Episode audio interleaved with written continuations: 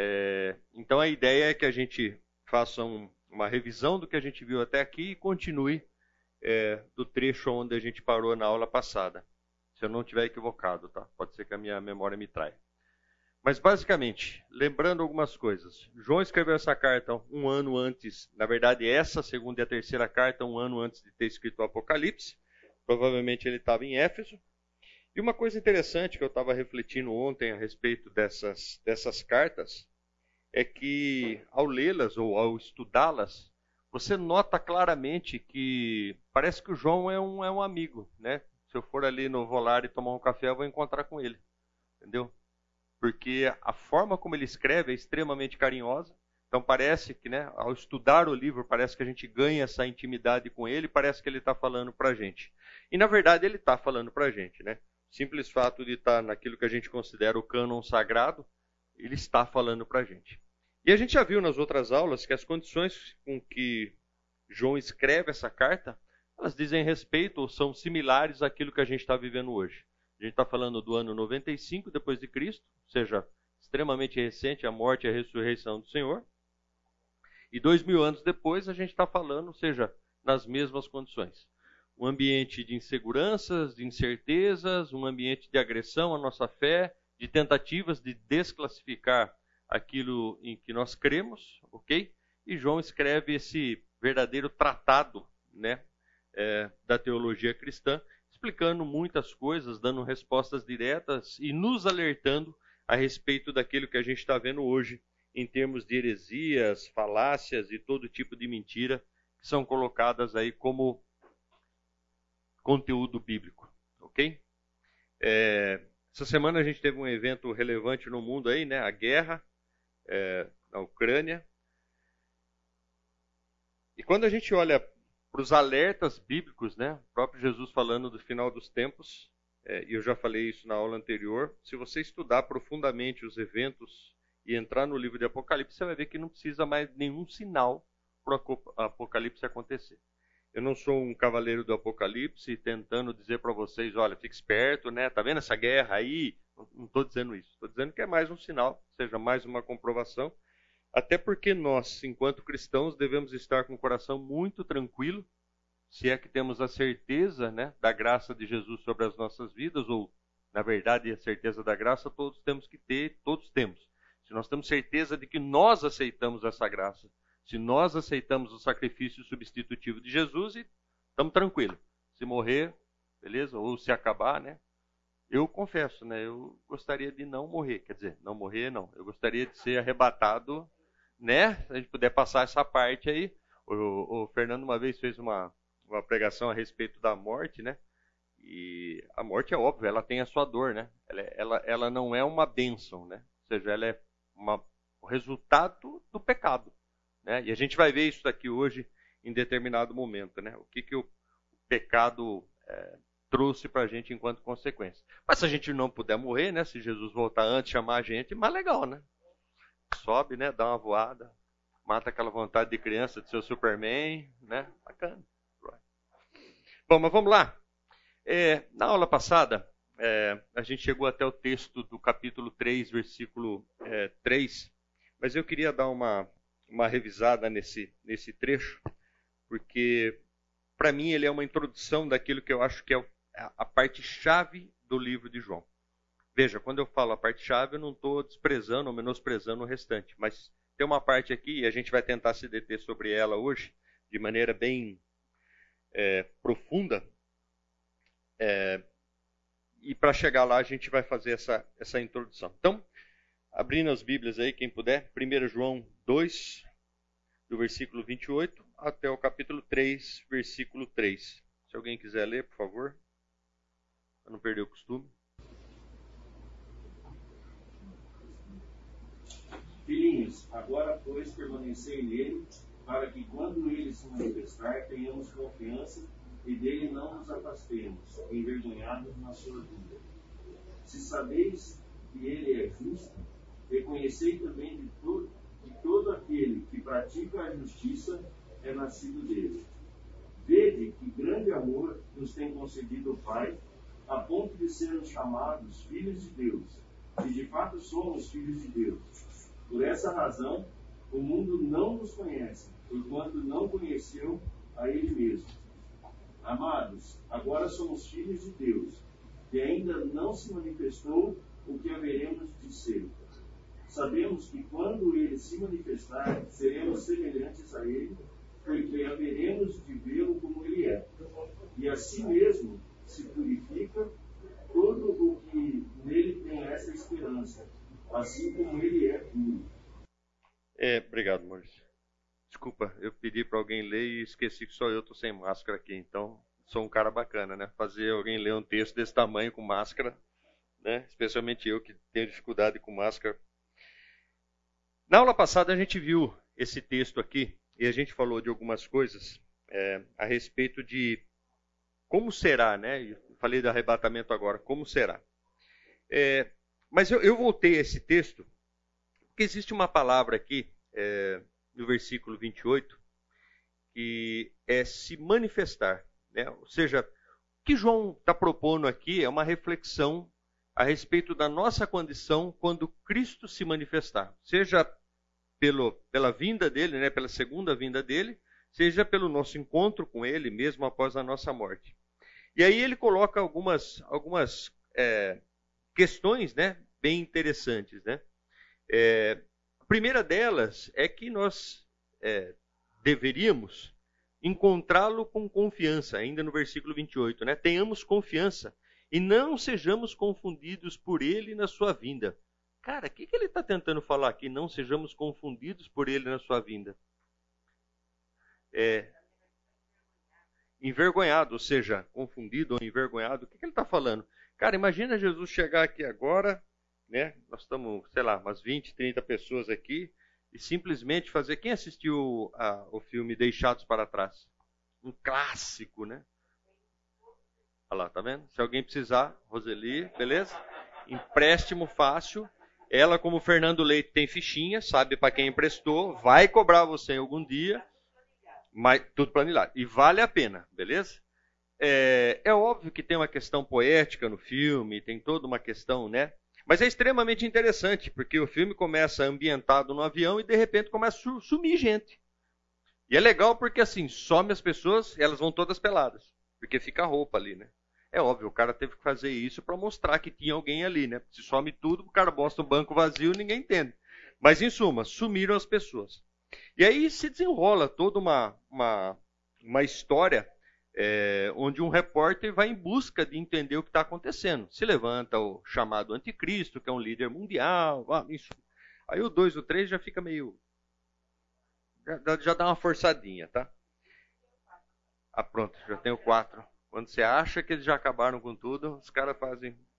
Mas é bacana você ver aquilo lá e você refletir a respeito daquilo, né? Ou seja, biblicamente falando, o que a gente entende sobre o arrebatamento é exatamente isso. O próprio Jesus fala, né? Ou seja, se você estiver no campo, nem volta para buscar sua roupa, porque vai ser um negócio. Imagina é, duas coisas, eu fico imaginando, né? É, como no, no caso lá, né? Um dos pilotos sumiu, inclusive, né? E aí tem todo. Imagina, o cara no avião, de repente começa a sumir gente, cara. É, para quem sumiu, legal, né? Para quem ficou? E aí você vê, é, em determinado momento da história, quando ele chega na igreja, né? Ele vai até uma igreja lá, ou vai o grupo lá que se forma, vai até a igreja, chega lá, o pastor está lá. E todo mundo olha para o cara. Aí o cara é, então, não deu. Beleza? Isso é o que João está tratando aqui. A gente não pode estar ou ser confundido ou ser pego envergonhado diante dele. Né? Quem escutou ou quem assistiu a, a pregação de domingo passado do Vladimir, uma pena que o chefe não está aqui agora, mas é, para mim foi assim, é, o velho e bom sincronismo do Espírito Santo. O que é a vida cristã? O que a gente acha que é a vida cristã? Eu estava conversando há pouco com a Roseli, né, que entre outras coisas que a pandemia trouxe de efeito para a igreja é a falta de participação ou de voluntariado. Ou seja, os ministérios, todos eles, todos eles, sem exceção, estão precisando de gente. E não tem gente. Beleza? Se você conversar com qualquer líder de ministério, o cara fala: não, não, aqui a minha equipe está sobrando gente. Não está. Por quê? E aí, desculpa, tá? Não estou julgando, não é nada disso, mas a pandemia virou desculpa para tudo. Eu conheço uns, ba uns, baita, uns baita marmanjo saudável aí. Ah, não estou indo na igreja por causa da pandemia. Entendeu? E aí, desculpa a minha maldade, agora eu vou pecar, né? Mas no restaurante vai, mas no casamento vai, mas no clube vai, mas na igreja não. O vírus está na igreja, cara. Entrou lá, tem carimbo, Covid Batista. Pum! Tá lá, só dentro da igreja. E aí eu fico pensando, cara, a quem está enganando, cara? Que tipo de postura é essa? Que exemplo de vida é esse? A gente sempre, eu e Silvia, a gente sempre cobra muito isso da, da Beatriz, sabe? É, e está numa idade interessante agora, né? Interessante por um lado e extremamente dolorido pelo outro, né? Primeiro dia de, de escola, o pai leva lá, pega o ônibus e o pai fica lá no celular, vendo movimentação. E tipo assim, pronto com a chave no contato, porque saiu da rota, mano, já estava na cola. Mas o que eu tenho dito para ela e o que eu tenho é, evocado dentro dela é exatamente o testemunho. Ou seja, nós passamos toda a infância dela ensinando a palavra para ela. E agora o que eu tenho dito para ela é o seguinte: filha, testemunho. Testemunho. Você está no meio que não é cristão, você vai. E, e, ela chegou no primeiro dia de aula, ela falou que ela estudava numa escola cristã, então todo dia chegava tinha uma devocional. E ela chegou assim, papai, você não tem uma, você não faz ideia. Nossa, o que foi, filho? O que pode ser tão ruim? Papai, professor falando palavrão. Ah, mas um Não, não, não, não, não, não. De dez palavras, onze são palavrões. Falei, você tá brincando, filha? É assim mesmo. Ela falou, nossa, pai. É, sabe, nojento. Nossa, o cara não sabe falar outra coisa, só, sabe, tudo vai falar e, e ela quer falar o palavrão, mas ela sabe que não é para falar o palavrão. Então, sabe, de vez em quando ela soletra, né? Ela falou, ele falou PU e continua, beleza? Mas o que eu tenho dito para ela, ou seja, testemunho. Né? E, não é, e não é aqui dentro. Aqui dentro é fácil dar testemunho, né, gente? É meter uma Bíblia debaixo do braço, está tudo certo. E lá fora? E o que o João está falando aqui, o que ele está evocando aqui, é exatamente isso. Qual o nosso testemunho? Como é que a gente vai ser pego ou vai ser surpreendido?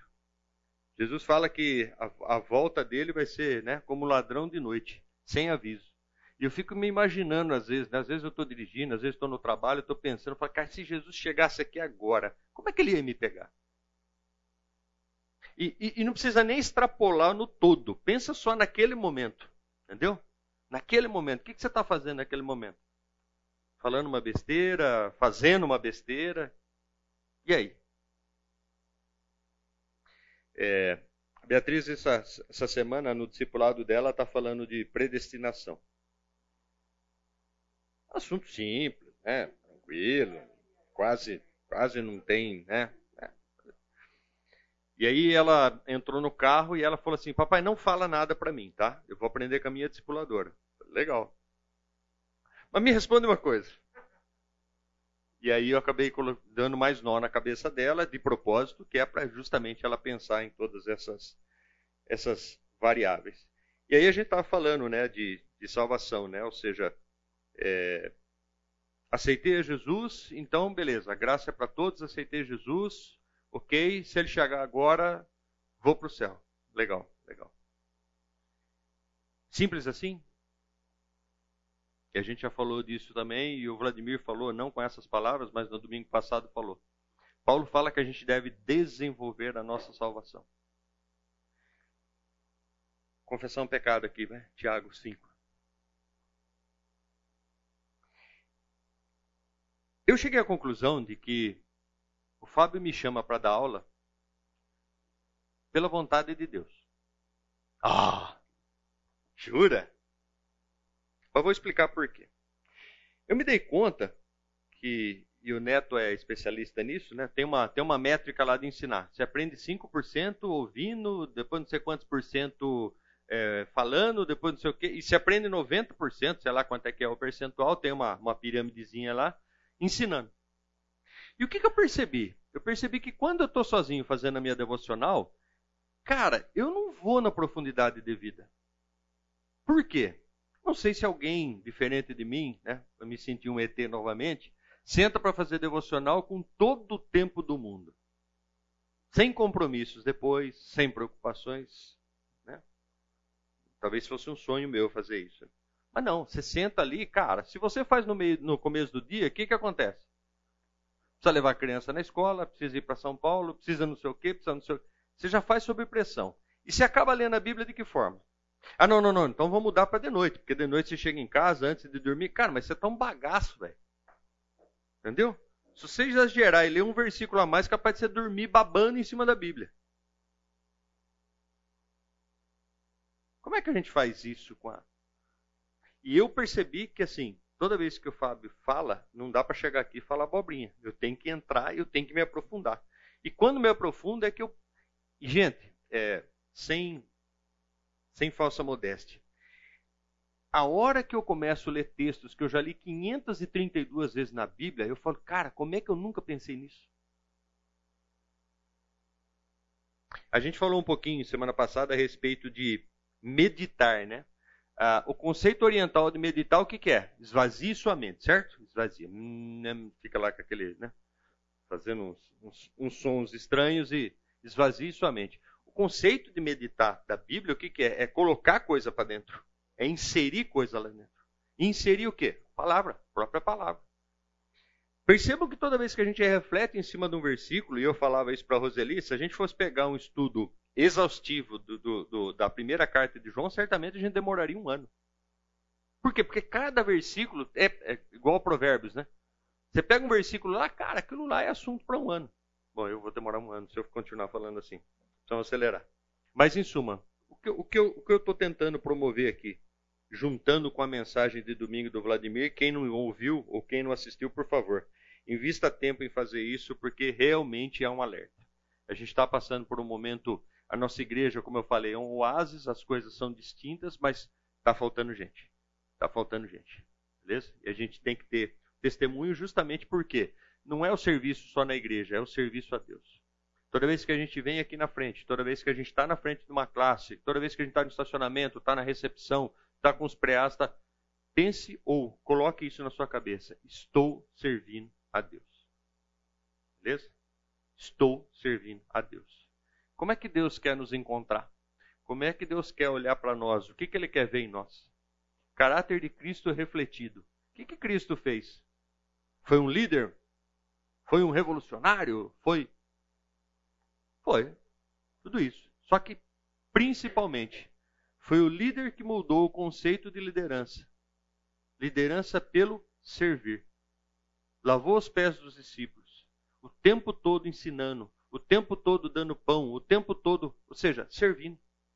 Então, se nós queremos ser mais parecidos com, com Cristo, que é o nosso objetivo, que é o objetivo do livro de João a nos ensinar, o que, que nós temos que pensar? Em servir. Estou fazendo um link aqui entre as coisas, porque essa semana a gente recebeu várias solicitações ou vários comentários dizendo: não temos gente. Beleza? Paro por aqui. Bora. Não vou incomodá-los. Bom, falando sobre a expectativa escatológica, vamos abrir lá em João 15, 6. Aliás, se não quiserem abrir, não, vou fazer ninguém ler de máscara. João 15, 6 fala assim: Se alguém não permanecer em mim, será lançado fora, a semelhança do ramo, e secará. E o apanham, lançam no fogo e o queimam. O próprio João está falando no livro dele a respeito dessa expectativa ou perspectiva escatológica que a primeira carta demanda ele está alertando a gente para a condição que a gente deve estar quando Jesus voltar, ok? Em João 21, 1, ele vai falar o seguinte: Depois disso, tornou Jesus a manifestar seus discípulos junto do mar de Tiberíades. E foi assim que ele se manifestou. E no mesmo capítulo, versículo 14, e já era esta a terceira vez que Jesus se manifestava aos discípulos depois de ressuscitado dentre os mortos. Se a gente lembrar do capítulo 21 de João, a gente vai lembrar da pesca maravilhosa, certo? Onde Jesus manda eles lançarem e eles não reconhecem Jesus e depois de um tempo eles reconhecem. A pergunta que nós temos que fazer aqui: como os discípulos se encontravam quando Jesus voltou? Que, que eles estavam fazendo? Lembrando, passaram três anos com Jesus, vendo milagres, vendo. Declararam que Jesus era o Filho de Deus, né? Uma ou outra exceção, a gente não tem isso descrito, mas a maior parte dos, dos discípulos declarou né, que Jesus era sim o Filho de Deus. Quando Jesus ressuscita e volta, e eu fico imaginando, né? É, e a gente pode contextualizar um pouquinho aqui. Qual era o desespero desses caras depois de verem aquele cara que é um herói para eles, que era o filho de Deus, que eles. E eu acredito que até o momento da crucificação, e por que, que eu acredito nisso? Né? É meio lógico. Quando Jesus é preso e é crucificado, o que, que os discípulos fazem? Área. Beleza? Por que, que eles fizeram isso? Medo. Medo. E de repente eles se veem, e aí a gente vê a narrativa dos dois andando no, no, no caminho de Emaús, entendeu? Falando a respeito de Jesus. E eles expressam ali que há uma incerteza, há uma dúvida. E agora? E agora? O que, que vai acontecer? Como é que tá? Quem, né? E aí? Depois, depois eles vão pescar, ou seja, eles voltam para o antigo ofício.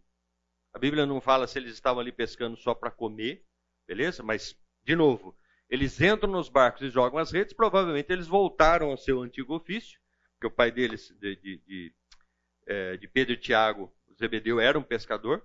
E aí o que, que acontece? Eles estão ali, eles voltam, e aí Jesus faz aquela, aquele milagre. Como é que eles foram encontrados por Jesus depois da ressurreição?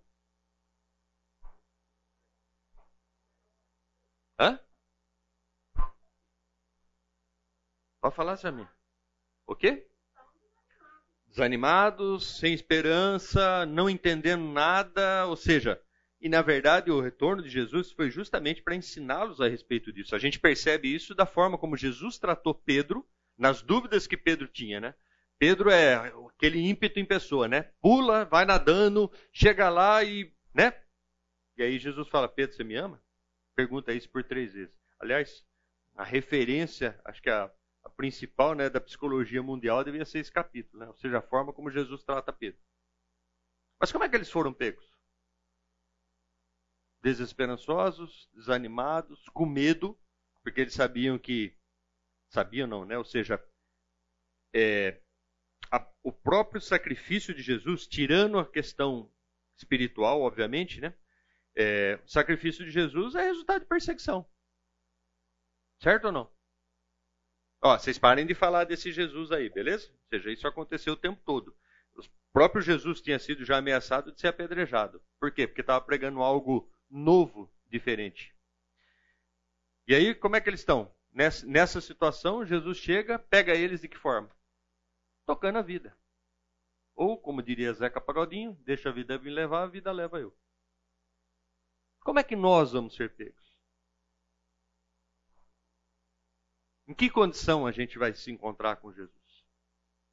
Morreu de repente. Semana eu vi uma, uma cantora, sei lá, não entendi, porque sabe aquela hora que você passa na frente da televisão e está aparecendo um negócio lá? Uma menina, não sei quantos anos lá, e teve um mal súbito morreu. E não precisa ser de mal súbito, né? Pode estar atravessando a rua tal. Como diria Calvino, né? Ou seja, que nos mantém vivo é, é, é mais fino que um fio de cabelo. E é isso, você morreu hoje. Como é que você vai encontrar Jesus? João nos alerta para que não sejamos pegos envergonhados. Se vocês sabem que ele é justo, saibam também que todo aquele que pratica a justiça é nascido dele. Vejam como é grande o amor que o Pai nos concedeu, sermos chamados filhos de Deus, o que de fato somos. Por isso o mundo não nos conhece, porque não o conheceu. Amados, agora somos filhos de Deus, e ainda não se manifestou o que havemos de ser. Mas sabemos que quando ele se manifestar, seremos semelhantes a ele, pois o veremos como ele é. Todo aquele que nele tem essa esperança, purifica-se a si mesmo, como ele é puro. A pergunta é: como nos apresentaremos diante de Deus? Se somos nascidos de Deus, se já somos nomeados ou considerados, né? Que grande amor que nos deu essa, esse privilégio, né? Filhos de Deus. Como é que a gente vai ser pego? Como é que Jesus vai nos encontrar? Se chegasse aqui agora, qual a condição da sua vida? Nossa, parece que eu vou fazer um apelo agora, né? Quem quiser, levanta a mão, vem aqui, vamos orar. Não, não é isso. É para refletir realmente. Isso daqui é uma exortação que, que João nos faz. Existem textos, ou alguns outros textos que eu coloquei aqui, dizendo exatamente o contrário daquilo que a gente espera e tem que ser. Por exemplo, Se você for pego em vergonha, e a gente tem alguns textos aqui que nos exortam nesse sentido. Romanos 6, 21, por exemplo. Naquele tempo, que resultados colhestes?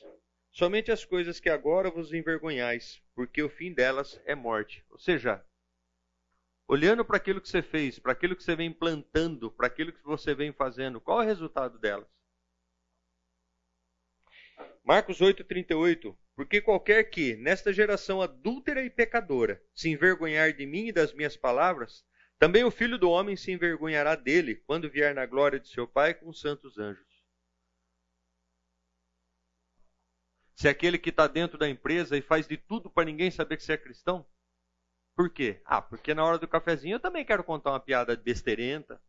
Também quero falar um palavrão quando eu fico nervoso. Também quero falar de coisas, sei lá, que não são sãs. Sabe o que, que é, irmão? Lá no meu trabalho é, tem um apelo LGBTQBRSTUVXZ, entendeu? Então, assim, todo cristão lá é meio que perseguido. O que, que a Bíblia fala a respeito disso? Glória a Deus, parabéns, Está sendo perseguido? Show! Seu testemunho tem sido válido. Ah, não, não, é melhor não falar, sabe por quê? O Estado é laico e as empresas também são laicas. Querido, você tem essa dicotomia na sua vida, ou seja, você é cristão só dentro da sua casa ou só, entendeu? O problema não é nem que as pessoas estão vendo, o problema é que Deus está vendo. Foge disso. O alerta que nós temos aqui é o seguinte: cristão o tempo todo, toda a vida. E Apocalipse 3, 17 ao 20 diz: Pois dizes, estou rico e abastado e não preciso de coisa alguma, e nem sabes que tu és infeliz. Sim, miserável, pobre, cego e nu. Aconselho-te que de mim compres ouro refinado pelo fogo para te enriqueceres, vestiduras brancas para te vestires, a fim de que não seja manifesta a vergonha da tua nudez, e colírio para ungires os olhos, a fim de que vejas. Ou seja, está falando que Cara, você acha que você é rico? Você acha que você está bem? Como o filme Deixados para Trás diz, nem a roupa, nem essa roupa, que você pode estar tá bonito, elegante, com terno da Armani, com. Nem isso vai entrar. Eu tenho um amigo que fala assim: que a porta de entrada do céu é tão estreita que não vai dar para passar óculos, relógio, aliança, roupa, de tão. Sabe? Vai passar só você, compadre. É, eu repreendo e disciplino a quantos amo. Sê, pois, zeloso e arrepende-te. Eis que estou à porta e bato. Se alguém ouvir a minha voz e abrir a porta, entrarei em sua casa e cearei com ele e ele comigo. Alerta de Apocalipse. Como é que nós estamos diante de Deus? Seremos surpreendidos? Passaremos vergonha? Ou, como a, a Débora falou a aula passada, vamos comemorar que nem o, o Leonardo, em êxtase. Cara, estou subindo. Show de bola. Bom, sigamos, né? Opa, já passei tudo isso. Olha lá, o meu problema é que eu não acompanho o slide e não acompanho o raciocínio. Sete, a possibilidade da pureza. Quando a gente olha para essas exigências da palavra, e João coloca isso de maneira muito contundente, a gente tem que lembrar o seguinte: nós vivemos, como o texto que a gente leu há pouco, né? No mundo adúltero e pecaminoso. Beleza? Como é que a gente se mantém puro nesse, nesse mundo? Como é que a gente se mantém no contexto do mundo? Porque a gente tem que viver e conviver né, com as coisas do mundo. Não dá para a gente fazer, e já tentaram muitas vezes isso na história, né? Os próprios judeus tentaram isso, né? Ou seja, não vamos nos misturar com ninguém, beleza? E tá lá o povo judeu hoje. Alguém leu, alguém teve curiosidade de ver a série Schitzel? No Netflix. De novo, se tiver prestes a ter depressão, não assistam, tá? Mas quem quiser assistir, é, é um retrato fiel. É um retrato fiel da miserável vida que um judeu ortodoxo leva hoje. Miserável. Miserável. Suma. Mas voltando. Podemos ter pureza no mundo que a gente vive hoje? João vai tratar isso, né? Olhando para o capítulo 3, dos versículos 4 ao 10. Não vou fazer ninguém passar mal aí com falta de oxigênio, então eu vou ler. Todo aquele que pratica o pecado transgride a lei. De fato, o pecado é a transgressão da lei. Então, só para a gente lembrar, né? Muita gente confunde pecado com, com é, coisas antiéticas. Pecado, na verdade, é tudo aquilo que transgride o que Deus estabeleceu para a gente. Qualquer coisa que eu faço contrário àquilo que está na palavra é pecado. Beleza? Vocês sabem que ele se manifestou para tirar os nossos pecados, e nele não há pecado. Vocês sabem, versículo 5, que ele se manifestou para tirar os nossos pecados. Então, a primeira ou o primeiro objetivo da vinda de Cristo à Terra, qual foi? Ai, nos salvar. Uh, jura? Não. Vocês sabem que ele se manifestou para tirar os nossos pecados. O objetivo primário da vinda de Cristo. Se dá em sacrifício para quê? Pagar pecados pelos quais a gente não teria condição de pagar. Então, João está falando isso. Ó, estão lembrados? Jesus veio, fez tudo isso para quê? Para tirar os seus pecados. É, 6. Todo aquele que nele permanece não está no pecado. Todo aquele que está no pecado não viu nem o conheceu. E aqui a gente entra numa discussão, né? Beatriz me fez essa pergunta no carro essa semana também. Vocês estão vendo que eu estou tendo trabalho em casa, né? Ela falou: Papai, é, a igreja fala que se alguém se afastar, se alguém que aceitou Jesus se afastar e morrer em pecado, não perde a salvação. Não vou entrar no mérito aqui também, tá? Só estou falando isso para a gente refletir. Eu falei: Exato, filho. Mas acho que a pergunta que vem antes disso é: será que a pessoa que realmente aceitou a Cristo tem condições de morrer em pecado? Será que ela não viveu um período de convencimento ao invés de conversão? Eu não estou generalizando e nem posso fazer isso, seria leviando a minha parte, porque cada caso é um caso, beleza? Estamos lá é, é, tratando com seres humanos e Deus sabe melhor do que ninguém a respeito disso. Mas eu fico pensando, o cara que realmente conheceu o Senhor, o cara que realmente teve experiências com o Senhor, será que ele consegue se afastar? E não estou falando da igreja, tá? Beleza? Ah, o cara não está vindo no convívio dos irmãozinhos. Beleza, beleza. Mas será que ele se afastou de Deus? Será que ele consegue? Será que você consegue negar algo que você experimentou e que é tão poderoso, ou seja, inigualável com qualquer outra situação da nossa vida? Na verdade, João está dizendo que sim, né? Por quê? Ele está falando para cristãos aqui. Todo aquele que nele permanece, então quer dizer que pode ter gente que nele não permanece. Todo aquele que está no pecado não viu nem o conheceu. Opa, então peraí. Estou certo no meu raciocínio. Todo aquele que permanece no pecado não o viu nem o conheceu. Então, toda vez que a gente vê alguém que se diz cristão, mas que permanece no pecado, ou seja, que não tem mudança de vida, e aqui eu tenho um caso bem bacana para contar. A gente era de uma igreja lá em São Paulo, uma igreja pequenininha. E tinha um irmão que eu gostava muito, o Ricardo. Eu vou falar o nome dele porque ninguém conhece. É... Ricardo era um cara da minha altura, beleza? E a gente sempre, sempre se encontrava na igreja, sempre abraçava. E eu gostava muito dele. Mas assim, a gente conhecia no ambiente da igreja, não conhecia para fora, nada tal. E um dia nós, ele saiu da igreja antes que a gente e a gente saiu atrás. Você lembra disso? Saímos atrás do Ricardo. Né? Não saímos atrás dele, mas saímos depois dele. E fomos pela mesma rua e ele estava indo a pé. Cara, e o cara tinha acabado de sair da igreja. Mano, eu, aquilo me deixou assim. O cara com cigarrão na mão, velho. Eu, eu passei, vi e falei, ah, olha o Ricardo aí. Encostei para dar uma carona para ele, porque eu sabia que ele morava próximo da gente. Cara, Parei, abaixei o vidro, falei, ei, Ricardão, a hora que eu vi ele fumando, e pior, né? Sabe aquele negócio instantâneo? Você olha pro cara, o cara olha pra você, você vê que o cara tá fazendo uma coisa errada, o cara sabe que tá fazendo uma coisa errada e fica aquele. Entendeu? Decepção mútua. Aí ele virou e falou assim: Pois é, irmão, ainda não consegui largar desse vício.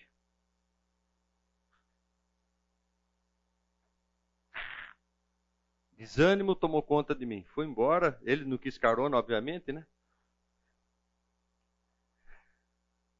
Fui embora, ainda falei para Silvio, falei, nossa, cara, que decepção, velho. Que decepção. O cara dentro da igreja não conseguiu vencer um vício. Foi transformado?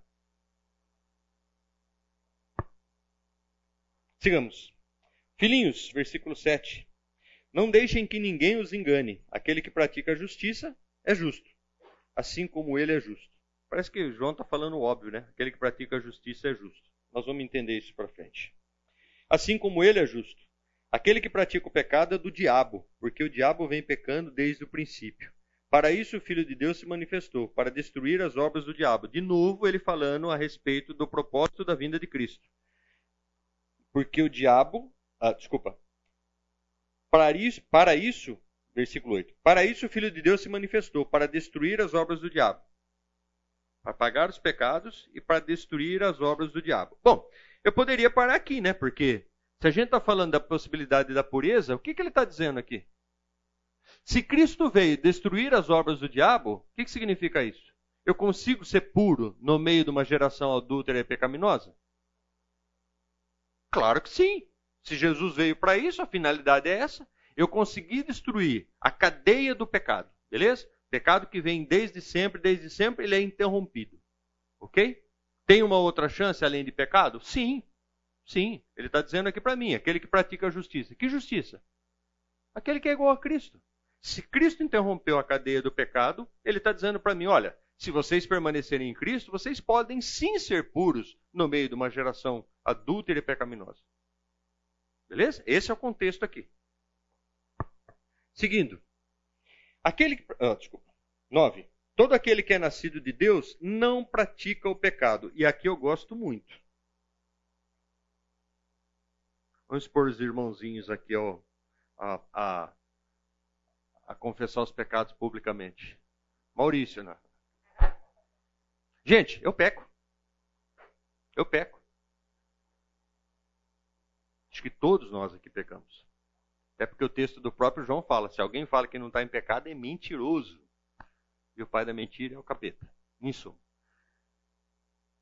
Por que, que João está sendo extremamente cirúrgico aqui? A diferença entre você pecar Vladimir falou isso também, né?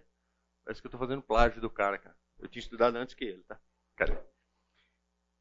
A diferença entre você pecar e você viver na prática do pecado é gigantesca. Ok? Enquanto nós não nos desvencilhamos da nossa parte mortal, da nossa carne que tem a natureza pecaminosa, você pode sim, eventualmente, cometer pecados. É diferente de viver na prática do pecado. Ô Yuri, como é que eu sei disso? A análise é simples. Alguém aponta que você cometeu um pecado e você não tinha se dado conta de que aquilo é pecado. Aquilo não te incomodou. E a gente vai ver aqui para frente, João falando a respeito disso, né? Como é que está o seu coração diante da sua vida? O que, que seu coração sente em relação a você? Em relação à sua salvação? Então notem, Pecado eventual. Esse pode, pode existir na vida do crente. Prática do pecado, vida de pecado. Se você é convertido, se você foi transformado, não tem sentido. Não, eu aceitei Jesus, mas continuo fumando, continuo adulterando, continuo sendo leviano, continuo. Querido, desculpa, dá 200 passos atrás, Olha a, o alerta à igreja de Éfeso aqui lá em Apocalipse e veja que alguma coisa não bate. Beleza? Ou o conceito de salvação escrito, descrito na Bíblia não é o que você tem. Desculpa, avancei dois minutos de intervalo. Dando continuidade aqui, a gente estava no versículo 10. Vou passar rapidinho só para a gente ir para o item 8. É, versículo 10 diz assim: Desta forma sabemos quem são os filhos de Deus e quem são os filhos do diabo. Quem não pratica a justiça não procede de Deus, e também quem não ama seu irmão. Versículo 10 do capítulo 3. Eu fiz uma, algumas considerações a respeito da natureza e origem do pecado. É, a gente olhando o mandamento lá em Gênesis 2, né? Deus falando a respeito do que o homem poderia e não deveria fazer. E aí depois a gente tem a queda. Existem dois textos que são textos que é, não existe uma, uma, uma comprovação bíblica nem teológica, que são textos que se referem ao diabo. que é Ezequiel 28, do 11 ao 19, e Isaías 14, do 12 ao 19. São textos que citam o rei de Tiro, é, mas são textos que ressaltam a condição é, daquele que seria um dos mais poderosos anjos. Ele é chamado em Ezequiel de querubim guardião. E obviamente que não tem como a gente não considerar que essa, esse texto se refere sim à queda do diabo é, por conta da soberba. Quando a gente fala da origem do, do, do, do pecado, é, e é interessante a gente se, se deter um minutinho aqui. É, a Igreja Católica ela, ela elencou os sete pecados capitais, né? Não vou saber todos de cor, se alguém quiser, fique à vontade. Mas a maior parte dos teólogos, inclusive dos católicos, diz que o sexto pecado capital, que é a soberba, é suficiente para jogar todos os outros fora. Você não precisa de nada além de soberba. Ok? E por que, que eles defendem isso? Vamos lá. Se você olha esses textos de Ezequiel e de Isaías, você vai perceber o seguinte: o que Satanás tentou fazer? Qual foi o pecado dele? Tentou se colocar acima de Deus. O que, que é isso, gente? Soberba. Quero ser quem eu não sou.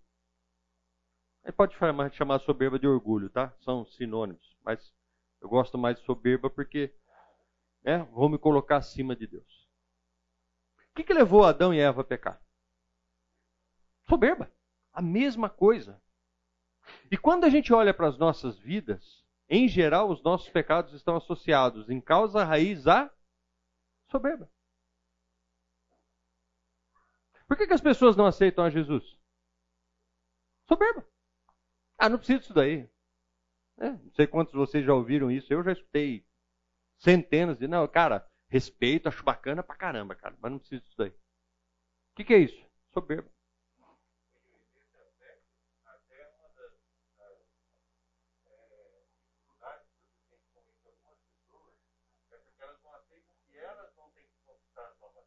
É.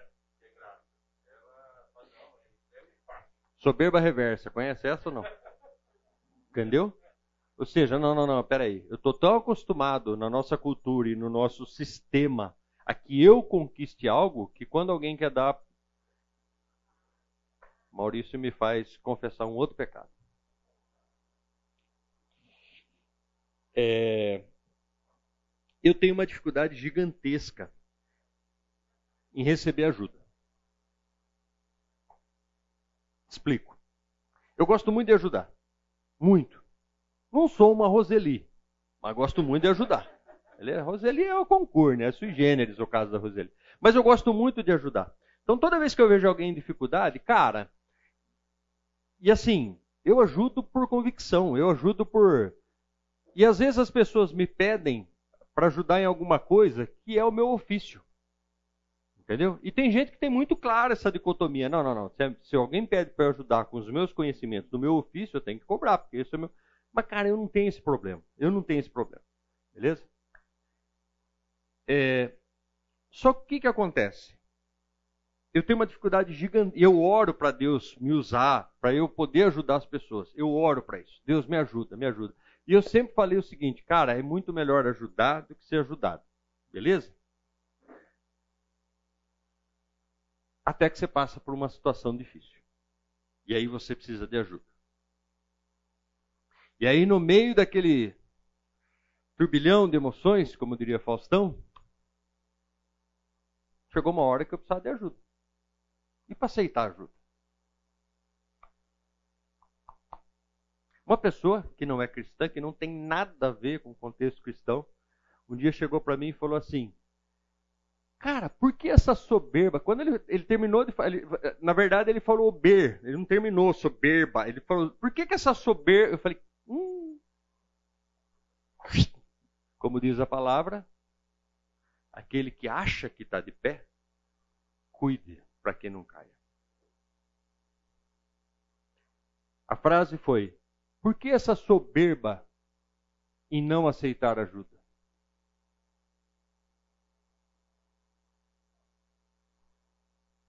Eu achando, né? Pô, legal poder ajudar os outros, né? Deus me dê condições para ajudar os outros.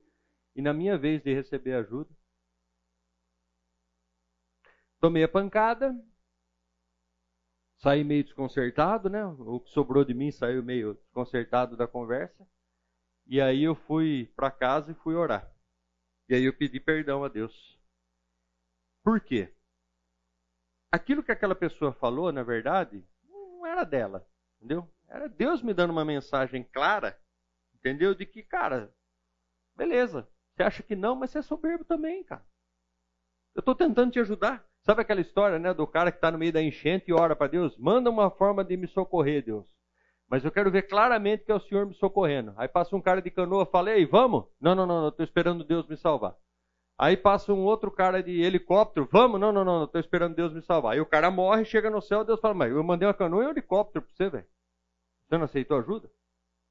Eu estava naquela condição. Então, quando eu olho para a soberba e quando eu olho para isso que o Maurício falou, ou seja, eu preciso conquistar, entendeu? Eu não posso aceitar algo, eu não posso, sabe? E aí é Deus falando, mas como é que eu te abençoe, filho? Soberba. Aquele que pratica o pecado procede do diabo, porque o diabo vive pecando desde o princípio. Para isso se manifestou o Filho de Deus, para destruir as obras do diabo. A gente já leu esse, esse texto. Mas, só para a gente terminar a possibilidade da pureza, Efésios 4, 27 fala assim: Sujeitai-vos, portanto, a Deus, mas resisti ao diabo e ele fugirá de vós. Tiago 4, 7 Durante a ceia, tendo já o diabo posto no coração de Judas Iscariotes, oh, desculpa, texto errado. Sujeitai-vos, portanto, a Deus, mas resisti ao diabo e ele fugirá de vós. Qual que é a ideia aqui? Temos como viver uma vida de pureza? Absolutamente sim. Devemos procurar isso? Absolutamente sim. Ok? Vamos lá. Pô, quem pôs aquele relógio ali fez para prejudicar a gente, não é possível. Bom, se eu posso ter uma, uma vida de pureza, nesse caso aqui eu quero fazer um link né, de pureza com justiça todo aquele que pratica justiça é justo, como a gente acabou de ver. A gente vai pegar e dar continuidade do versículo 11 ao 18 para falar a respeito da essência da justiça. Diz assim: Essa é a mensagem que vocês ouviram desde o princípio, que nos amemos uns aos outros. Não sejamos como Caim, que pertencia ao maligno e matou seu irmão. E por que o matou? Porque suas obras eram más e as de seu irmão eram justas. Meus irmãos, não se admirem se o mundo os odeia. Sabemos que já passamos da morte para a vida porque amamos nossos irmãos. Quem não ama permanece na morte. Quem odeia seu irmão é assassino. E vocês sabem que nenhum assassino tem a vida eterna em si mesmo. Nisto conhecemos o que é o amor. Jesus Cristo deu a sua vida por nós, e devemos dar a nossa vida por nossos irmãos. Se alguém tiver recursos materiais e vendo seu irmão em necessidade, não se compadecer dele, como pode permanecer nele o amor de Deus? Filhinhos, não amemos de palavra nem de boca, mas em ação e em verdade. Porque a mensagem que ouvistes desde o princípio é esta: que nos amemos uns aos outros. Quando perguntam para Jesus qual o maior dos mandamentos, ele elenca amar a Deus sobre todas as coisas, ou seja, eu tenho que estar bem com Deus, eu tenho que verdadeiramente amar a Deus, porque amando a Deus, eu não quero magoá-lo, eu não quero decepcioná-lo, ou seja, eu quero honrá-lo e glorificá-lo. E cuidado com a pegadinha, tá? Muita gente diz: eu quero cumprir os mandamentos de Deus, né? Eu quero ser justo como a Bíblia me manda. E eu faço isso com o interesse de não ser penalizado por Deus. Eu não faço isso porque eu amo a Deus e quero glorificá-lo. Existe uma diferença. É uma linha tênue, mas existe uma diferença. Quando eu aplico os meus esforços para obedecer a palavra simplesmente porque eu tenho medo da pena, eu estou sendo medíocre e isso não vai funcionar. E Isaías classifica isso como pano de trapo imundo. O que é pano de trapo imundo? Desculpa as moças presentes. É um absorvente íntimo feminino usado. Beleza? Essa é a comparação que Isaías faz dos meus esforços de agradar a Deus racionalmente. Não porque eu amo. Tudo bem? Diferente de quando eu amo Deus. Eu amo Deus. Para mim é um prazer cumprir os mandamentos dele. Para mim é um prazer glorificá-lo, tendo um testemunho cristão. Beleza? Então tem essa diferença.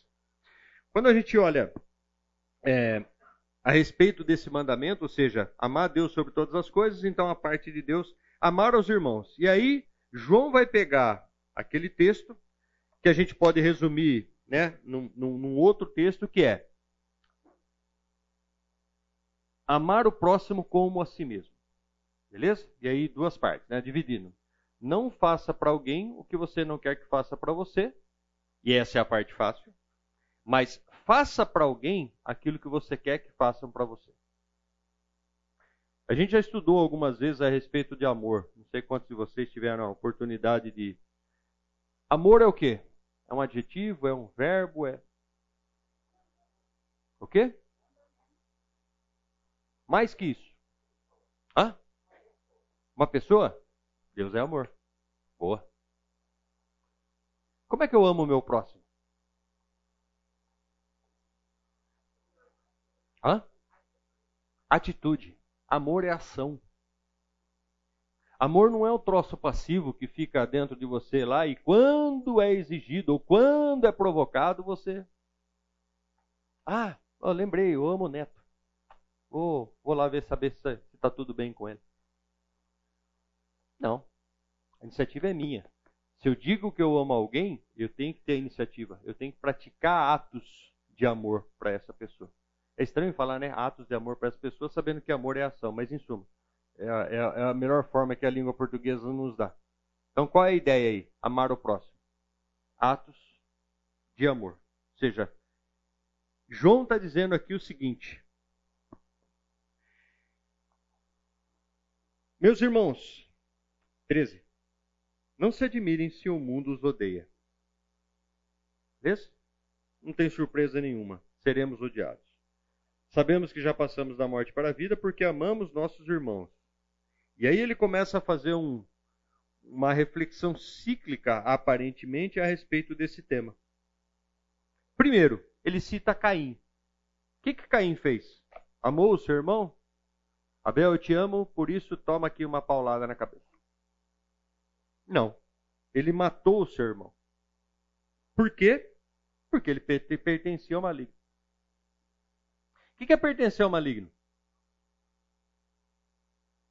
E infelizmente, para a tristeza de muitos é, pseudo-pensadores que dizem que tudo é, não, aliás, que nada pode ser tratado com dualismo.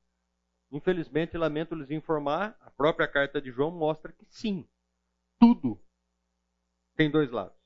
E só dois. Lembra a historinha do muro? Quem está do lado de Deus e quem está do lado do. O que, que significa isso? Significa que quem não tem Deus está do lado do diabo. Ah, não, eu estou em cima do muro, não decidi ainda. Lamento, amigo. Você não está em cima do muro porque o muro é fino demais para ter alguém em cima. Beleza? Entendeu? Então o que ele está falando aqui é: Caim pertencia ao diabo. Prova disso é que ele matou o seu irmão. Beleza? E aí ele vai fazer, né? Quem odeia seu irmão é assassino. O que ele está fazendo é comparar, né? Ou seja, aquele que odeia seu irmão. E, gente, não é irmão de sangue, tá? É aquele irmãozinho da igreja, difícil. Aquele que você já teve uma, uma treta, sabe? Aquele que você encontrou fora da igreja e teve uma discussão com ele, ouviu alguma coisa que ele não, não gostou. Esse é seu irmão. Aliás, se somos filhos do mesmo pai, todos somos irmãos. É, e vocês sabem que nenhum assassino tem a vida eterna em si mesmo. Nisso conhecemos o que é o amor. Jesus Cristo deu a sua vida por nós e devemos dar a nossa vida por nossos irmãos. Uhul! E aqui começa o problema. Devemos dar a nossa vida por nossos irmãos. O que, que significa isso? Eu vou ser o novo Jesus Cristo e eu vou morrer pela vida do Maurício. Hoje, a gente boa, não teria dificuldade. Entendeu? Mas peraí, é isso que é dar a nossa vida pelo nosso irmão? A Bíblia nos ensina que a gente deve deixar os nossos interesses e ser mais zeloso com o interesse dos outros do que com os nossos próprios. Quando João está falando aqui, devemos dar a vida para os nossos irmãos, no versículo 17 ele já começa a explicar como é que isso se dá na prática. Olha lá. Se alguém tiver recursos materiais e vendo seu irmão em necessidade não se compadecer dele, como pode permanecer nele o amor de Deus? Dizem que o bolso é a última parte do ser humano que se converte, né? Não é? Isso para o dízimo, isso para oferta, isso para qualquer coisa. João está dizendo aqui o seguinte, cara, você tem que dar sua vida pelo seu irmão. Ou eu tenho que dar o esforço da sua vida pelo seu irmão. Ou você tem que dar o seu exercício de vida para o seu irmão. Esse é crítico, né? Você está vendo que seu irmão está passando necessidade, você tem que enfiar a mão no bolso. O que, que você faz? Irmãozinho, vou orar por você. Oh, que nobre! Vou orar por você. A conta de luz dele está atrasada, vamos cortar. Vou orar por você. Pensou que legal se Jesus fosse assim com a gente? Eu sou o pão da vida. Jesus, mas nós estamos com fome. Eu continuo sendo o pão da vida. Jesus, é, como, é que faz? Não, não. Toca aí, se vira aí. Jesus fez isso?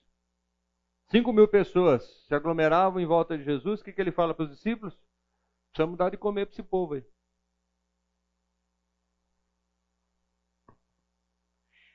Segundo, filhinhos, não amemos de palavra nem de boca, mas em ação e em verdade. João é bonzinho, tá? Em português claro aqui é o seguinte: se você diz que ama alguém e não faz nada por essa pessoa, você é um mentiroso, safado sem vergonha. Beleza? Ou seja, não existe amor sem ação. Se você não toma ação em direção ao seu irmão, em se compadecer dele, em, em dividir o que Deus te dá para ele, e vamos lá, uma boa prática, tá?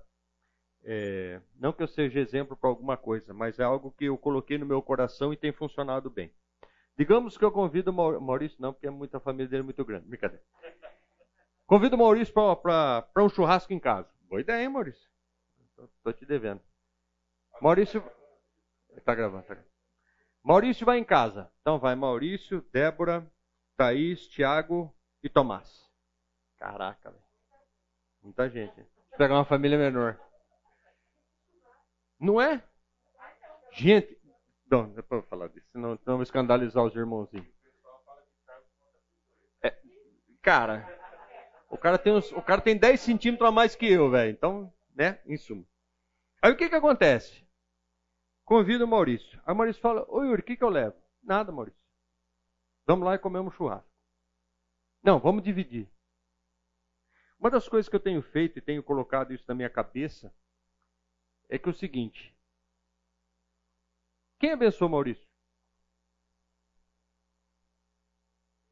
Deus. Quem me abençoa? A resposta que eu dou quando alguém me fala assim: escuta, vamos dividir, sabe qual é? Vem do mesmo bolso. Vem da mesma origem. Não é? Para para pensar. Se você realmente reconhece que você é o mordomo das coisas que Deus te dá, a origem é sempre a mesma. Não faz sentido? E por que, que eu tenho feito isso? Isso é uma forma do quê? Converter meu bolso todo dia. Me desapegar desse tipo de coisa. A Bíblia faz alertas claros a respeito do amor ao dinheiro. Claros a respeito do amor ao dinheiro. Beleza? A gente quer ter coisas boas, a gente quer fazer viagens boas, a gente quer. Mas a pergunta é: você já parou para pensar quanta gente está precisando para sobreviver? Nossa igreja é uma igreja abastada, tem uma galera. Não é essa a realidade, não. Beleza? Tem muita gente na nossa igreja que durante essa pandemia, e veja, eu estou falando da nossa igreja por quê? A Bíblia nos orienta, né? Ou seja, a cuidarmos especialmente ou primeiramente ou preferencialmente dos irmãos da fé. Beleza? Mas a gente tem que olhar para todo mundo. OK? que, que ele está falando? O que, que, que, que João está nos alertando aqui? Se você diz que você ama o seu irmão, prova isso, cara. Vai atrás, tem interesse. Ah, não, eu tô aqui, cara. Eu, nossa, eu tenho a maior disposição em doar. Beleza? É só me pedir. É só me pedir, eu vou doar. Quantas vezes você ligou na, na promoção social ou aqui no, no, no, Ministério da Assistência Social da igreja? Escuta, vocês estão precisando de alguma coisa?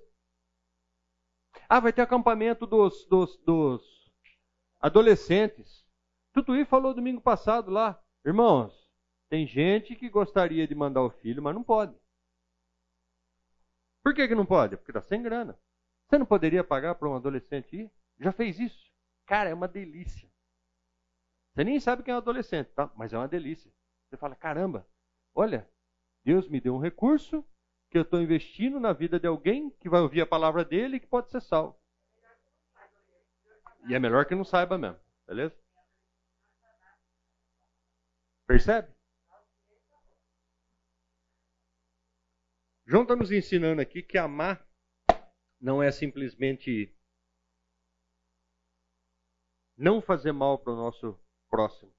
E como eu falei, né? Não faça para o outro o que você não quer para você, mas faça para o outro aquilo que você espera para você. Essa é a parte difícil. Essa é a parte difícil. A gente só entende que encontrou maturidade no amor de Deus nas nossas vidas quando a gente começa a ser ativo. Beleza? Quando a gente vai atrás, quando a gente quer realmente fazer algo por alguém. Sigamos, e agora eu vou para a parte mais interessante. Desculpa. Oi, desculpa. Por favor, vontade.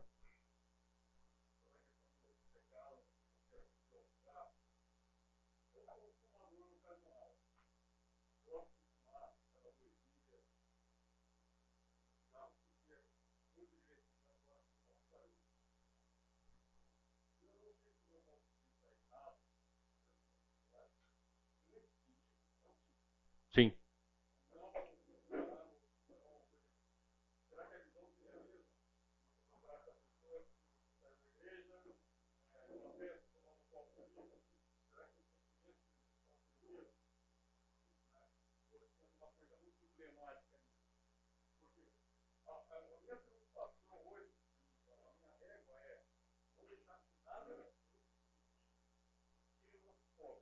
Uhum.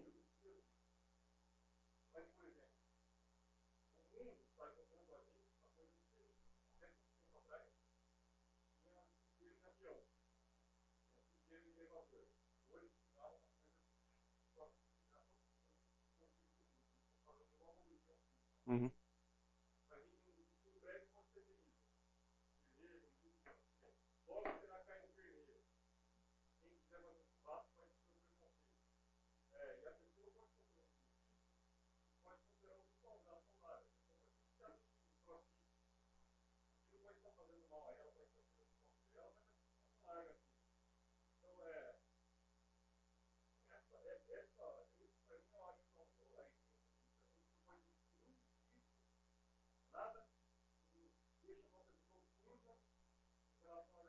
Uhum.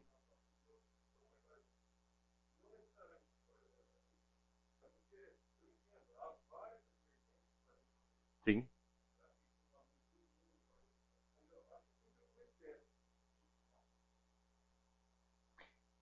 É, quando eu falei esse negócio, essa situação do Ricardo, é, não sei se você notou que a ênfase que eu dei foi que eu olhei para ele, ele olhou para mim, e ali a gente teve um momento de novo, discernimento do Espírito Santo. Né?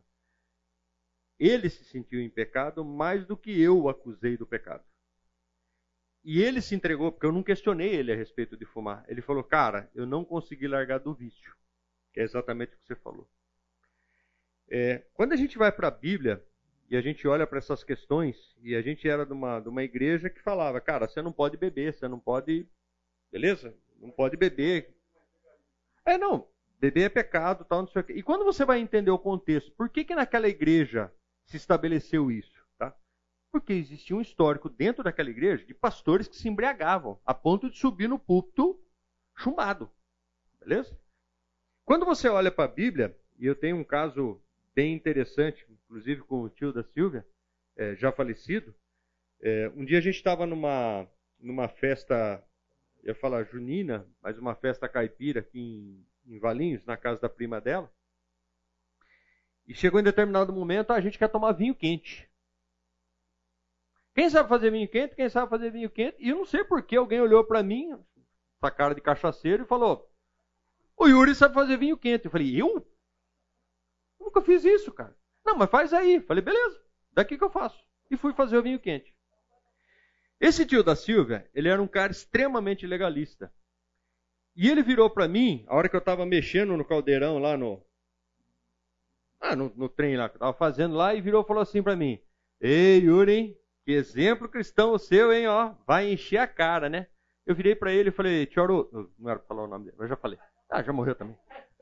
Tiorudo, falei, o problema não é o que entra, o problema é o que sai da boca. Cara, e para minha surpresa, para minha surpresa, eu desmontei o homem. Beleza? E eu confesso para vocês que na hora eu não pensei para responder. Saiu assim, beleza? Falei, o problema não é o que entra, é o que sai. Por que, que eu estou te contando isso? De novo, a Bíblia fala a respeito da bebida? Fala. Beleza? Provérbios vai falar o quê? A respeito do quê? Beleza? E eu estou falando de bebida para não entrar, para não falar que o, mérito daquele que está falando é exatamente o fumar. É, quando a Bíblia trata a respeito da bebida, inclusive a bebida no passado a gente sabe que em alguns casos era usado para fins terapêuticos, é, o cuidado que se deve ter e me fez lembrar de um filme. Brincadeira, todo mundo vai achar que eu tenho problema com esse filme. No filme Advogado do Diabo. Quem já assistiu? Chega no final, o. Quem que era? É o Patino ou o Deniro? O Patino?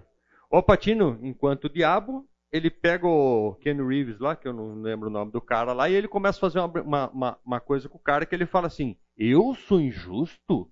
É de quanto que eu estou falando, dando uma de? Eu sou injusto? Ele cria o alimento, mas não permite a gula. Ele cria a bebida, mas não permite a embriaguez. Ele, e ele começa a fazer esse, esse jogo. Não sei se vocês lembram dessa cena. Beleza? Então, ele está tentando o cara, dizendo para o cara o seguinte. E aí a gente pode lembrar da tentação de Jesus também, né? Você está com fome? Manda que esses. E aí Jesus fala o quê? Nem só de pão viverá o homem. Essa, essa, essa, essa tratativa que ele faz ali, ou seja, de eh, Deus cria bebida, mas você não pode se embriagar. O que, que ele está tentando falar aquilo ali? Ele está tentando desclassificar ou desqualificar que embriaguez é um pecado, sim. Beleza?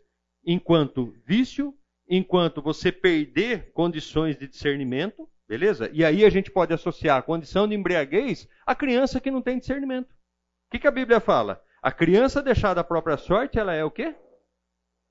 Vergonha para os pais. Por que, que a gente tem que cuidar de filhos e dar direção? Justamente por isso. Mas voltando, em relação ao vício propriamente dito.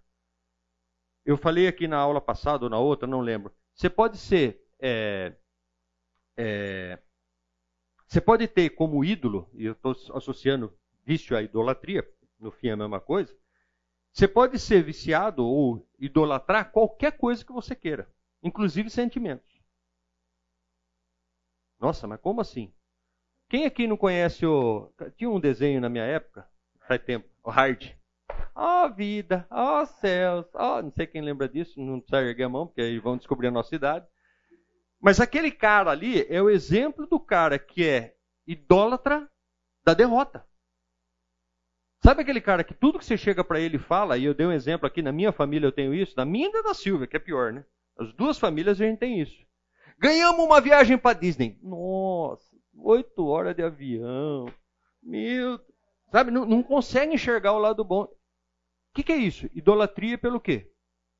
Pela dificuldade, pela derrota, pelo difícil.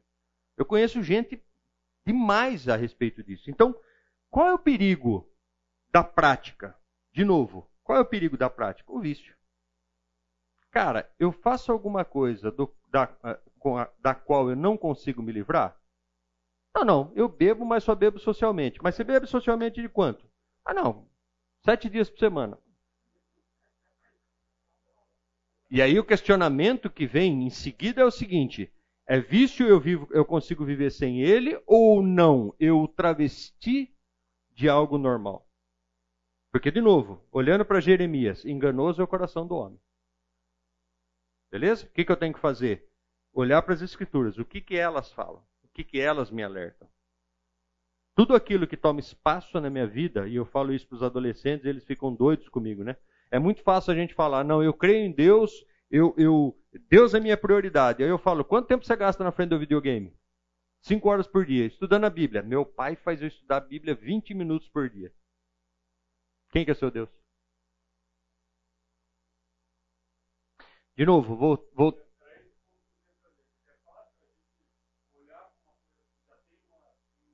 Sim,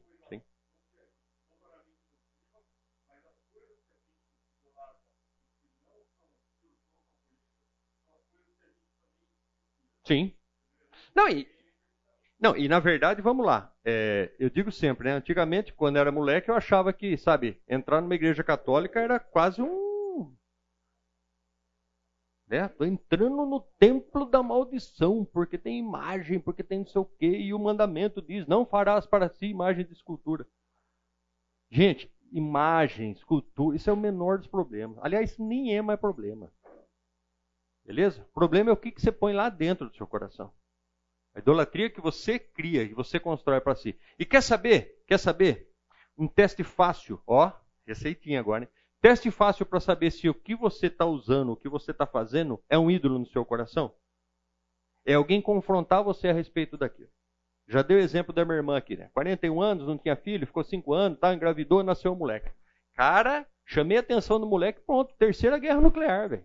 Ah, terceira Guerra Mundial, desculpa. O que, que significa isso? É assim que você testa se é um ídolo.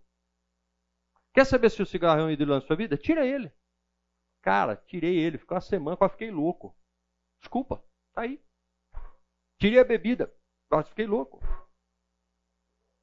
Futebol, é, cara, tudo, academia, dinheiro, dinheiro. Paulo tá, é, João estava alertando a gente aqui de que se a gente vê o nosso irmão desculpa, irmão, eu ajudo, eu dou meu. Uma vez escutei isso de um. Graças a Deus, não, não era irmãozinho, mas escutei isso de um cara. O cara falou para mim, Yuri, é, o que você precisar, eu vou te ajudar. Menos meu tempo. Eu falei, oi? Menos meu tempo. Não, te ajudo, te ajudo com grana, te ajudo com não sei o quê, te ajudo. E eu tenho uma pessoa na minha família, não vou falar que é a mãe da minha esposa, mas em suma, que é assim também. Beleza? Ela paga, mas se ela tiver que fazer, está fora. Beleza? Então, qual é a ideia? Qual é a ideia? O que as pessoas mais estão precisando, e eu sou do Ministério de Aconselhamento, posso falar isso de, com tranquilidade para vocês. O que as pessoas estão precisando hoje? Minha mãe falava assim para mim, filho, você sabe por que você tem duas orelhas e uma boca? Escutar mais, falar menos. Tem muita, mas muita gente no nosso contexto, nas nossas vidas, nas nossas igrejas, nas nossas escolas, no nosso trabalho, que precisa, sabe do quê? Ser ouvida. Eu sempre proponho um teste para todo mundo e vou propor aqui de novo, não ia ser diferente. Quando você encontrar com alguém que você gosta muito, pergunte, e aí, como é que você está? A pessoa vai responder. Responde de que forma? Você perguntou por. É porque é, é, é a etiqueta, né? E aí, como é que você está? Estou bem. Ah, beleza. Acabou. Tá bem nada, velho. Pergunta uma vez, você está bem mesmo? Não, é, é, é, é, tô bem. Vai na terceira.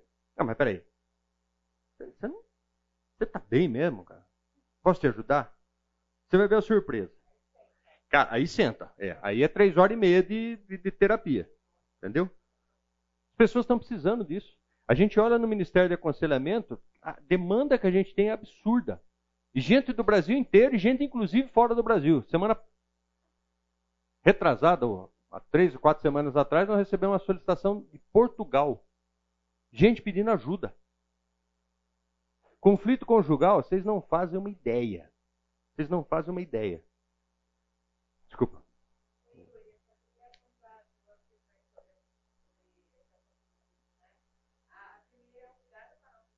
Sim.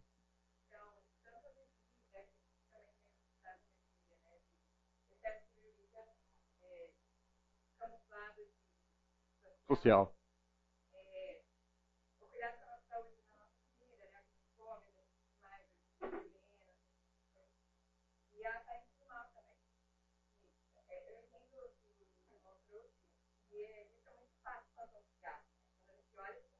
É, porque já tem um. Ele já vem com Deus. É. Eu penso, claro, precisa ponderar mas tem a nossa parte também como servo, isso de dar saída do mal. Então, isso é algo que a gente tem que também faz também. Será que isso que eu estou fazendo vai finalizar alguém? É. Aqui está bem, né? Vai passar, deixa eu passar alguma coisa. Vai que a gente. Você lembra que o Fernando pregou isso na igreja? Não é? Outro dia o Fernando. Outro dia. Outro dia é modo de falar, tá, gente? O, o Fernando deu deu deu- contou uma história de púlpito que eu achei espetacular, cara. Ele estava no Aulus, quem conhece o restaurante o Aulus? Ele estava no Aulus com um amigo e ele resolveu tomar uma cerveja. E chegou o irmãozinho da igreja, tipo assim, ah, né? Cerveja, pastor, pastor, cerveja, cerveja, pastor, pastor, cerveja, cer- né? E fica. E aí o que, que o Fernando falou? Falou, gente, aquele dia eu aprendi que, cara, se eu quiser tomar uma cerveja é dentro de casa, porque estou escandalizando o irmãozinho. E Paulo trata isso de maneira, né? Escuta, nem todo mundo é maduro como vocês. Então, assim, o que, que você tem que ser? Você é maduro? Não dá mole. Não, tô falando para ficar escondido, né? Eu tenho um caso na minha família espetacular, tá? Falo isso com tranquilidade, porque graças a Deus o rapaz mudou, que é meu pai. O que, que acontece? O pastor vem aqui sábado, beleza? Sexta-feira à noite, o que, que o Nerso fazia? Ia lá na geladeira, movia para a geladeira da vovó. Beleza? Sábado à tarde o pastor saía, movia para a geladeira. Que isso, cara? Que isso? Vamos lá. Do 19 ao 22, eu tenho três minutos. 19. Assim saberemos que somos da verdade e tranquilizaremos o nosso coração diante dele, quando o nosso coração nos condenar. Porque Deus é maior do que o nosso coração e sabe todas as coisas. Amados, se o nosso coração não nos condenar, temos confiança diante de Deus e recebemos dele tudo o que pedimos, porque obedecemos aos seus mandamentos e fazemos o que lhe agrada. Ó, veio bem a calhar, né? O que, que o nosso coração está falando a respeito daquilo que nós temos feito? E aí todo mundo fala assim: nossa, que legal, se o nosso coração não nos condenar, está tudo certo. Certo? Errado. Jeremias vai falar: enganoso é o coração do homem e mais mortal do que tudo é a sua doença, que é o quê? O engano. Não, mas peraí, peraí. Acabamos de ler aqui João falando o seguinte. É, assim saberemos que somos da verdade e tranquilizaremos o nosso coração diante dele, quando o nosso coração nos condenar. Porque Deus é maior que o nosso coração e sabe todas as coisas. Amados, se o nosso coração não nos condenar, temos confiança diante de Deus. Ô Yuri, mas ele está falando aqui. Note que o que ele fala é o seguinte, em português claro. Se o seu coração está alinhado com Deus e não te condenar, aí tudo bem. Eu digo sempre que o sentimento que eu mais gosto de ter é o sentimento da obediência. Explico. Deus te mandou fazer uma coisa. Você vai lá e fez. Você cumpriu com aquele, com aquele, com aquele mandamento de Deus. Qual é o sentimento que você tem depois? É uma satisfação, é algo. Beleza? Mas peraí. Como é que você consegue enxergar ou ouvir claramente Deus falando para vocês? Selminha falava pouco aqui, ela é tímida, ela não sabe. Quem conhece ela sabe que ela é muito tímida, ela não gosta de falar em público. Mas ela falava aqui, cara, se você estiver alinhado a Deus, se você estiver na presença de Deus, estiver vivendo com Deus, beleza? E infelizmente, para nossa tristeza, eu lamento falar para vocês, mas ser humano só vive grudado em Deus, apertado em Deus, quando está debaixo de piabada. Quando está tomando porra. Por quê? Porque quando está tudo bem, Deus, beleza, valeu, obrigado pela bênção, deixa que daqui eu controlo. Daqui eu toco sozinho. Mas quando você está no aperto, quando você está ali no. Aí você está coladinho com Deus. Porque não tem jeito de depender de mais nada. Né? Eu fiz uma analogia outro dia que eu, digo, que eu, que eu disse que em 2014, a gente mudou para Paulínia, é, a gente sempre tenta se agarrar em alguma coisa, né? Percebeu isso ou não? Você sempre tenta estar agarrado em alguma coisa. Você tem que estar agarrado a Deus. Beleza? E naquele momento, apesar de estar sendo ricamente abençoado por Deus, eu me agarrei num monte de coisa. Trabalho, emprego, faturamento, ganhava uma grana, nossa, sabe? Aquele negócio gostoso. Você não sabe nem de onde vem dinheiro, você só sabe que tem dinheiro. Né? A mulher chegava e falava, ah, estou pensando em comprar, pode, pode, pode comprar. Beleza? Ô, tempo bom, gente. É brincadeira. É, melhor nem lembrar. Aí o que, que acontece? Quando você se dá conta, você está pego num monte de coisa. Você está segurando um monte de coisa. E sabe o que, que eu vi Deus fazendo? Imagina só, uma teia de aranha. Você está segurando aqui, tem a cabeça presa. Você está segurando um monte de coisa. Você está lá, bonitão. Aí Deus chegou a fazer assim, ó, tim, na primeira cordinha. E, ah, tudo bem, tem mais quatro, né? Uma, né? Aí pegou, tim, tim, tim. Cortou todas. De um dia para o outro, me vi numa situação. E aí um dia eu estava saindo de, de, de Paulínia para cá, tive uma discussão com Deus, acho que foi a única discussão que eu tive com Deus na minha vida, até pelo temor que eu tenho dele, e ele já me perdoou, tá? E falei para ele, falei, onde é que vai acabar tudo isso? E a única coisa que ele me respondeu é, você está se apegando aqui. Você está se apegando aqui. João está falando aqui de tranquilidade de coração daquele que está com o coração alinhado a Deus. E para quem sabe o que a Bíblia diz, tudo que pedirdes em meu nome vos será dado ou vos será concedido. O que, que ele está tentando dizer? Tudo que você pedir, quer um carro novo, quer uma casa nova, ele vai te dar? Oh, desculpem, ultrapassei a hora. O que, que ele está dizendo? Tudo que você pedir em meu nome, se você estiver alinhado a mim, se o seu coração estiver dependente de mim, eu vos concederei. Ou vos concederei. Vamos orar? Lamento. Não consegui terminar. Senhor, nós te louvamos e te agradecemos, ó Deus, pela tua palavra. Ó Deus, eu rogo no nome de Jesus, ó Deus, para que não somente a mim, mas os meus irmãos aqui, nós possamos compreender, ó Deus, a necessidade de dar um testemunho verdadeiro e real, ó Deus, segundo a tua palavra para que, através do nosso testemunho, possamos levar outras pessoas a te conhecer e te aceitar. Livra-nos, ó Deus, da aparência desse mundo, desse mundo perverso, e ajuda-nos, ó Deus, a ser sal da terra e luz do mundo. Obrigado pela tua palavra, obrigado pelo livro de João, obrigado pela vida dos meus irmãos aqui. Nos despeça agora, ó Deus, debaixo da tua graça e do teu favor. No nome de Jesus. Amém.